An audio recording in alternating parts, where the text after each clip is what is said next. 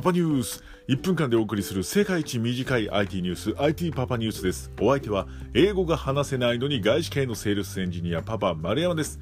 今回のキーワードはオンラインコラボ収録です。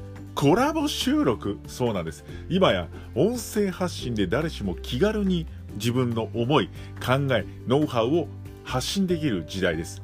ですが一人でずっと音声発信していると気がめいってしまう。もう一人で素振りしてるようなもんですからね。誰かと喋りたいということでコラボ収録なるものがあります。通常は誰かとどこかで落ち合ってスタジオとかカフェとかで落ち合って話しながら収録するんですが、まあ、このようなご時世ではね、なかなか会うことはできません。そこで、オンライン〇〇の流行りに乗っかって、オンラインコラボ収録をしてしまおうという企画なんですね。ただ、世の中にはいろいろなツールが溢れています。その中で果たして一体どれが一番いいツールなのか。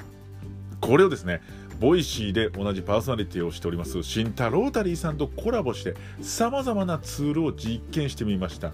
Skype、Discord、Whereby、Zoom、FaceTime、この5つのパターンをお互い iPhone と iPad ということでパソコンを使わない一番気軽なパターンで一体どれが音質が良くて遅延が少なくかつ使いやすいのかという大実験をしてみました。さながらオンラインツールの天下一武道会となっております。果たして一番はどれだったのか。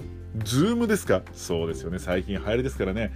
Zoom なんでしょうかね。あ Discord ってゲーム用じゃないの？そうなんです。ゲーマーたちがリアルにコミュニケーションを取るために生まれたのが Discord オンラインのツールですから。